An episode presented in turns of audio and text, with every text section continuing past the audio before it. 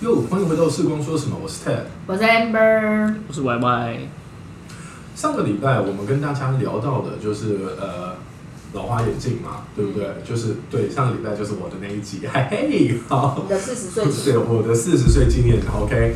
那我想我们这个礼拜来聊聊更下一个四十岁啊，下一个四十岁吗？我才刚过四十岁，现在就要聊下一个四十岁，你的进展太快了。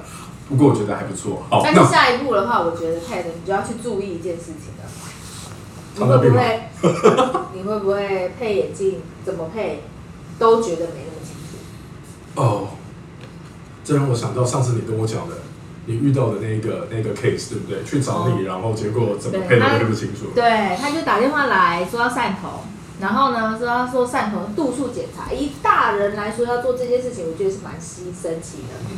然后他就来来做检查了之后呢，后来他就跟我讲说，我就说，哎，你怎么要做散瞳检查？你一般会做散瞳检查，不是都做眼底嘛？因为高度近视或什么，但他的度数也没有很高。他就说呢，他每三个月到半年就要换一次眼镜，然后呢度数都会有一点点不一样，然后要就会慢慢的变少。然后到现在的时候呢，他最近这一次的时候，他觉得他要再来换眼镜了，所以他就习惯会去到眼科做散瞳的度数检查。那他这次我们的同事帮他检查出来了之后，他说他觉得虽然我们跟他讲是一点零，但他觉得没那么清楚。嗯难道这就是回春的视力？然后回春怎么会没那么清楚呢？哦，但他度数变少呢。对啊，回春的视力啊，这个让我想到擦玻璃，就是如果你里头是脏的，越差越脏嘛。没错，该不会他他几岁啊？他五十岁，啊，那差不多了嘛。你应该知道我在说什么吧？歪歪。对的，你是说你差不多了吗？我怎么会差不多？你坏坏。我要说的差不多是在这种情况，因为他已经五十岁了，他会不会开始出现了轻微的白内障啊？嗯，没错，你猜中了。最后呢，我们的医生就跟他讲说，他真的是轻微的白内障。他就说，难怪他觉得他最近怎么样擦。你知道，他有时他就会说，我就一直觉得我眼镜很脏哦，然后我就一直擦，一直擦，一直擦，但是我还是觉得我看不清楚。但他其实他的眼睛超干净，嗯我怀疑他有洁癖。对，这种人真的是很恐怖哎！我意思说，当他对视力需求是非常高的时候，但开始进行到老化的这一块，哎，那真的是很可怜哎！特别是他看不到的情况之下，然后又误以为说是脏的是镜片，一直擦一直擦，结果没有想到哇，是他的水晶体开始老化了，那怎么办啊？水晶体老化可以怎么做？一般的话就是两个方式嘛，一个就是点药，一个就是换眼镜，就很像那个你那种小时候在睡午觉的时候，不是都会有什么什么呃瓦玻璃、瓦玻璃的那种。锁汤，哦，对对对对对，对对，就是手术把这个人工水晶呃水晶体换成人工的水晶体。那点药的部分的话，在初期的时候，医生都会先开给他点，就说哦，你先回去点，回去点。但是呢，点药到底真的有用吗？我觉得，因为因为我我还没有到要点药的，我只有四十，好不好？哦。四十也可能会有啊，我们有个二十几岁的也有，记得？哎呀，坏！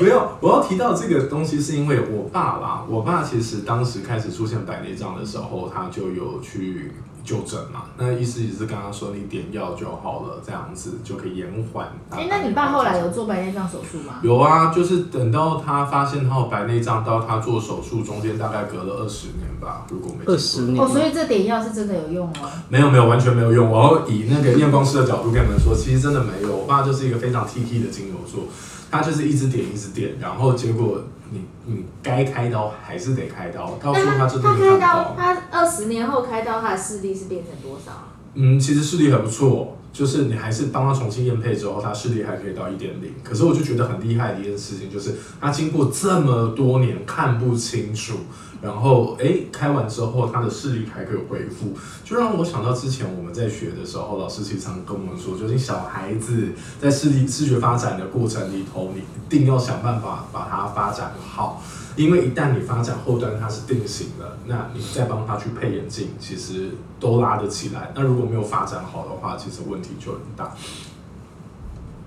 哎，那 Ted，你刚刚说这样子的问题就很大。那像你爸这样子隔了二十年，他这样开刀的时候，他他是一次两只眼睛一起开吗？还是他是一只眼睛一只眼睛开啊？没有啦，他是一只一一只一只，然后他目前只有动了一边，因为他当时就是有一边单边的状况比较严重，然后比较严重，他又死不开。那其实我爸他不肯开的原因是跟我外婆她当时动白内障手术结果失败了有关。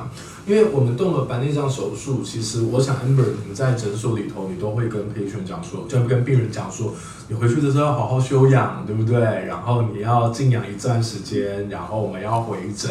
那我外婆呢，她就是一个呃克勤克俭的台湾女性，她开完刀过好像两天吧，她就跑到呃我们那个庭院里头就开始拔草，就弯腰用力，然后结果呃我是听我阿姨讲啦，就是他他放进去的人工水晶体好像就移位，可是据我所知，就是我之前在眼科工作的时候，有一些医生，其实他们会说，因为每一个医生的开刀的方式不太一样，这好像也会影响到他们后续的一个发展。因为像有的好像是说，他其实呃开刀的方式，其实他隔天就可以正常，比如说呃不会像刚刚 Ted 你讲的，不能够提重物啊，或者说不能够活动，要静养这样子。Amber 你觉得呢？我觉得那其实是时间差啦，因为早期嗯早期的那个人工水，哎、水晶体换质术，它属于大伤口的，它其实因为你外婆做应该是很很久久以前呢、嗯。我外婆现在已经一百岁了我，健在。呃，对，所以他就是因为他早期的手术的话呢，他是伤口很大，因为以前技术没那么好嘛，伤口很大，所以伤口很大的时候，当你回去休养没有休养好，你低头提重物的话，你一用力，那个血就很像我们受伤很很深一样，它血就会爆出来啊。对所以这个问题是主要在这个地方，但是现在其实都是小切口的方式，所以呢，其实现在隔天。呃，基本上我们就说你回去之后休息一天嘛，你隔天可以正常的坐飞机啊、提重物啊、弯腰啊，其实都没有太大的问题。那是因为现在伤口很小，小到可能小到我们都看不到他的伤口在哪里，顶多就是眼睛红而已。那所以我觉得这真的是科技在进步，还是有差的。真的耶差很多哎，因为我印象很深刻，我爸那个时候他真的很怕，他怕爆了，结果这就有点是被我们硬拐了去。我跟我妈就把他拐去了，他死活就 还是要但。是我真的觉得很多的老人家真的很怕这个手术，因为他真的听到太多太多身边周遭的人失败的案例。对啊，但是像这个的话，是不是也不能够放得太熟啊？因为其实在，呃手术过程中，医生也会不好处理。嗯，你如果水晶体太熟的话，基本上你我们就说那个是小切口吧，然后是超音波乳化术，也就是说用超音波去把你的水晶体把它震碎，然后把它吸出来。可是你想想看哦，这个超音波它的口那么小，如果你今天是很硬的话，它根本震不碎，或者是吸起吸出来的时候就卡住了，怎么办？最终最终就会回到传统的术式啊，把伤口切大，整个水晶体直接拿出来。那就会回到早期的术式才有办法做。所以一般的话，我们都会说，你视力大概零点五以下，或者是说你觉得这个你的视力已经影响到你日常生活的话，其实就应该要去做这个手术。对，所以其实就是时代在演进啦，很多东西都不断的进步的时候，过往的经验不见得是那么的确定的。哦、就是说他可以，还是还是我我是我的想法是这样啦，就是还是要找最新的科技，然后还有就是验光人员去做评估，因为刚刚提到就是看完之后小伤口眼睛红嘛，我印象超深刻的，我爸就刚开完刀回来那一个晚上。那也也是要换药或是什么的，他们有交代。然后那个纱布一掀起来的时候，哇，就他写轮眼，就整个是红的嘛。但是其实自己也知道说，哦，那个是正常的，你就是让他好好的休息就好。那我记得我老爸好像就才一天还是两天就活蹦乱跳了，就开始开始看他喜欢看的政治节目说到啊。说到做这个手术，我们之前还有一个病人啊，嗯超夸张，他来已经是几乎全盲了，嗯就是嗯，就是光透，照嗯，就是光照。我们想说，哇，这个人又有糖尿病又有高血压，会不会是视网膜已经全部都大出血？对，结果最后是他的那个白内障非常的严重，真的是连光都透透不太进去。很熟哎。然后后来我们就就跟他讲说，强烈建议他要做手术嘛。他一只眼睛是熟透，另外一只眼睛是好像零点五吧，就差不多半熟。嗯然后呢，后来我们就就找他，就跟他讲说他应该要做手术了，然后他就一直觉得说他要再评估，他对他要回去想，然后呢，他就约了时间之后又回去想，然后呢，他熟透的那一只眼睛其实根本就量不到他的度数，所以这个东西就很麻烦，就只能利用他另外一只眼睛去量。他又很怕到时候做了之后会不会又盲了，又看不到了，因为你整个拿掉之后，就最后还是看不到，他就会觉得浪费了这个手术嘛。对，对，然后所以他回去想了很久之后，最后他真的做了，做完了之后他超开心的，他，但是正常来说我们都会想，那这样子他另外一只眼睛应该他觉得就会一起做，对不对？没有，他就不做了。啊，反正我看得到，对我现在看得到了，反正对视力差不多。嗯哼，对好像很多人都这个样子，而且我刚刚提到一件事情，就是说。翁 Y Y 刚刚问嘛，是嗯一一直做还是一起做嘛？嗯对不对？其实我关于这一点我也很好奇，因为呃，对我来说，其实你做了一只，就像刚刚 Amber 说的，你做了一只，然后他看得到，那我是应该要等它完全康复呢，我再来做另外一只，还是因为我们知道坊间有一些诊所，他们是告诉你说同时一起做是没有问题啊真，的吗？真的，我绝对不会告诉你在新店，我在新店听到的。一般的话呢，都会一次做一只眼睛啊，因为你想想看呢，你刚刚有说啊，你爸是包着纱布嘛，对啊然后拆下来之后换药。对，你想想看，你如果一次两只眼睛都做，两只眼睛都包纱布，你要怎么生活啊？那真的是很不可思议。对啊，所以所以一般的话，其实都是一只眼睛做完，视力恢复了，整体的伤口都已经改善了，整个都已经 OK 了之后，我们才会去做另外一只眼睛。对，所以当时听到的时候，真的是觉得很不可思议，就是为什么会，而且他还真的就是说，因为刚好家人可以照顾，然后我很难想象，如果今天假设那是我，然后我我父母亲如果先离开，因为假设是我的那个年纪的话，哇，那谁来照顾我啊？我觉得这件事情，你这样子一次两只眼睛也蛮可怕的，因为它不是像近视雷射手术，就是一做完就好，就可以看得到，就虽然看不清楚，但它还是看得到对。你都整个被包起来，就看不到到底要怎么做啊？不晓得，超匪夷所思的。然后回来又在讲很好奇的一件事情，很多人在对于白内障手术，他们会对于呃就是人工水晶体有分健保的跟呃自费的，那他们会觉得说这个东西很好奇，特别是我那天听到现在自费的居然还有抗蓝光、哎，哦，对啊，很基本的。会不会改天还出？现变色？超炫其炮其。实以前就有出现过变色了，是后来好像没有那么的常用，好像后来没有再使用。我就觉得超炫炮的，所以 Amber，如果是以你在临床上面，你会推荐他们使用像什么哎、样的？我先讲一个笑，我算笑话吗？嗯就是我们那一天有个病人来，嗯然后呢，他就说他要做白内障手术嘛，然后他跟他儿子一起来，然后呢，他就说他他在做说的当下，他就说我只要健保的就好，我只要健保的就好，健保不用花钱，因为他不想让他的家人花钱，因为他没有保保险，然后所以他就说他只要做健保就好，结果回去了之后，就你也知道。阿尚很喜欢去触鼻桃味，很喜欢去公园散步，然后呢，就听到周遭的人在那边讲说，哦，我跟你说，我做那个鉴宝烂的要死，都看不到什么什么什么的。后来他回来就跟他儿子讲说，他不要做鉴宝的，然后他又不敢自己来跟我们讲，要叫他儿子来跟我们讲，所以是他儿子跟媳妇来说，他妈说他不要做健保的，要做那个自费的。但自费项目其实很多哎、对它是从三万到可能十万都将近十万哦、那差异到底差在哪边啊？我觉得最主要的话就是要注意几个东西吧，就是我们先来讲健保的哈，健保的，既然它是健保给付，你也就知道它的功能一定不会很好，就像我们关节换膝关节一样，如果是健保给付，它的功能一定就是最一般的、最普通的。所以呢，像健保的镜片的话，它就是一次，它就只能做一个度数，也就是说呢，你两只眼睛如果都换用健保片的话呢，你势必就只有看远或看近清楚。那有一些医生会在度数上帮你做一个调整，就像我们上一集说的那个单眼视的方式，就是帮你留度数。但是我们也讲过，它会有一些些的问题存在。那自费的话就很多种，所以通常我都会习惯问几个问题，就是例例如说，你会习惯开车吗？你喜欢晚，你有在晚上开车的需求吗？我觉得这是第一个要去注意的。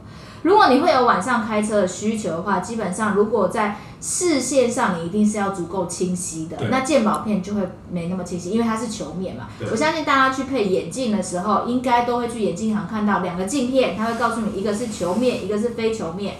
然后非球面的在周边的那个线条是直的，但是球面的镜片的话，在周边它是弯曲的，对，所以呢，以非球面的这个镜片来说的话，它就是在周边的影像会更清晰。所以如果你有晚上开车的需求的话，就会建议你使用非球面的对人工水晶体。好。第二个呢，就是我们还会去看你的角膜散光，因为散光的组成的话，主要是包含两个部分，一个是水晶体，一个是角膜。那你的水晶体已经拿掉啦，所以你就没有水晶体的散光，那你就会有角膜的散光。那当你的散光到了一定的程度的时候，你如果没有带散光片，一样会看不清楚。对，尽管你用非球面，它还是不清楚。对，对。那所以呢，如果说讲我们散光大于七十五度的话，我们就会建议使用散光的人工水晶体。好，那有一些人，像我这种比较爱美的女性，像我老了之后，我也会希望我不要戴眼镜。那我要怎么样可以让我看远看近不要戴眼镜呢？那是不是就跟我们上一集讲到的眼镜多焦点的眼镜是一样的意思？所以当我希望我看远看近都不要戴眼镜的情况下，这种话就叫做多焦点的人工水晶体。好，所以主要的话就分为这三个部分，但是你要注意一件事情，就是多焦点的人工水晶体，你做完之后，你晚上基本上是不能夜间开车的，因为我们有讲过，它会有一个影像干扰的问题出现，因为看远的会有一个近的影像，看近的又会有一个远的影像的干扰，所以呢，主要我都大概都会问这三个问题：你有没有夜间开车的习惯？你有没有散光的存在？还有你喜不喜欢戴眼镜？哎，那这样很好奇，假设说他今天带了一个多焦点的，哦，那呃，可是他又刚好有夜间开车的需求，就偶尔偶然的，呃，这种就叫如果没有很长时间的这种话，这里就叫选配。嗯选配的意思就是我刚刚说有主要有分这三种嘛。如果我有角膜散光，又要夜间开车，那我就是散光再加非球面哦，它就是可以自己去添加。我今天要加购什么项目进来，嗯，对，然后我加购的东西越多，那费费用就会越越高。就跟买车一样啊，对啊，对啊，配，选配。那有旧换新吗？太旧换新，太旧换新，还是啊旧车折然后，所以我们通常还会，因为那你就知道这个费用是三万到九万不等，所以呢，而且但是呢，因为白内障它是一个门诊手术，所以如果你有保医疗保险，保险会给付，所以当你保险给付的越多，你的选的人工水晶体会越好，因为你不用额外的拿钱出来。那这样到底是要先换水晶体，还是要先买保险呢？当然先买保险啊，保险吧，趁能买的时候赶快买。工商时间，欢迎来到我们拜拜拜人寿。对，就欢迎各位干爹干妈可以跟我们联络哈。如果你们刚好有这个样子的服务的话，但我还要再讲，就是我们就说人类在做那个白内障手术，其实现在越来越新嘛。以前的话是大切口，现在是小切口，对不对对？现在还有一个叫做飞秒。嗯飞秒就是无刀的做法，那什么样的差异呢？就是大切口的话，是我一次直接把这个人工水晶体整个拿出来，所以伤口很大，这个已经没有在用了，因为它很容易感染，所以就像你外婆一样。那第二个的话就是超音波乳化素，就是一般的，但是它是医生在操作的，也就是说，医生呃，我们的水晶体外面有一个袋子把它包住，那所以呢，我们要先把其中一个一边的袋子把它打开，我们才可以把东西拿拿出出来。对，那所以呢，这所有的这每一个步骤的话，都是医生手去操作这个。那如果说医生的手的技术没那么灵巧的话，如这个时候我们就会建议使用飞秒，就是做无刀的方式。也不能说医生的手没那么灵巧，就是说有时候你使用，因为医生他撕那个囊袋，他要撕的刚刚好很圆，这个我觉得不一定真的是每一个人都会很轻易达成的一个里程吧。那是天分，那是天分。对，因为你要手撕的很圆，你才不容易会有高阶相差，就是对没有影像干扰的问题。所以呢，这时候我们就会建议说，那你如果做比较高阶的人工水晶体，就像我们说的，哎，非球面啊，甚至是多多焦点，其实现在多焦点还有分为什么延焦段、长焦段、三焦段、三焦点这种。那所以呢，像你用比较高阶的，如果你的囊一开始撕的没有那么漂亮的话，你看出去影像的话反而会有受到干扰。所以我们都会建议说，如果你使用比较高阶的人工水晶体，你使用无刀的手术方式来做的话，其实对你日后，毕竟人工水晶体伴你一生嘛，对于你日后的这二三十、三四十年来说，反而会是一个比较好的。那为什么通常有时候有一些人还是会做到第二次的手术啊？第二次的手术的话，其实我们刚刚有说啊，就是我们在做水晶体手术、白内障手术的时候，我们是把前面的一个塑胶袋把它打开，可是我后面塑胶袋没有动啊。那我后面塑胶袋它毕竟还是水晶体的一部分，所以这个地方它就必它就有可能会再变成白内障啊。那这个时候很简单，我们就用镭射把它打发就好。镭射会痛吗？嗯，镭射不会痛。对，所以很多人通常在做做第二次的时候，他们就会觉得前一个医生技术不好，所以我才会看不又看不清楚。这让我想到我之前在医院的时候遇到的一个笑话，也被镭射打吗？不是，就是呃，我们某一位医生他技术非常好，然后他就是帮人家换了白内障，换完之后，那个 patient 来之后就很开心，就跟他说：“哇，我跟你说，我之前都看不到，做完之后都看到，可是好奇怪哦。”你帮我做好之后，我就看到很多东西飞来飞去，就是飞蚊飘来飘去。那时候没有把那个飞蚊也做起来，你是不是没做好？就医生听完之后大暴怒，因 为你之前是因为白内障，所 以你看不到你的飞蚊。你做好，你看清楚之后，你的飞蚊就很明显。但是这个东西也要提醒一下哦，就是飞蚊这个东西，就像我们刚刚 Y Y 说的，还会有后发性嘛，就二次的白内障。那一样，我们就说我们用镭射把它打打穿了，这个囊袋打穿了。那你要知道，这囊囊袋打穿了之后，它会掉落。它掉在哪里？它掉在你的玻璃体，也就是后面。所以呢，你的飞蚊会变多。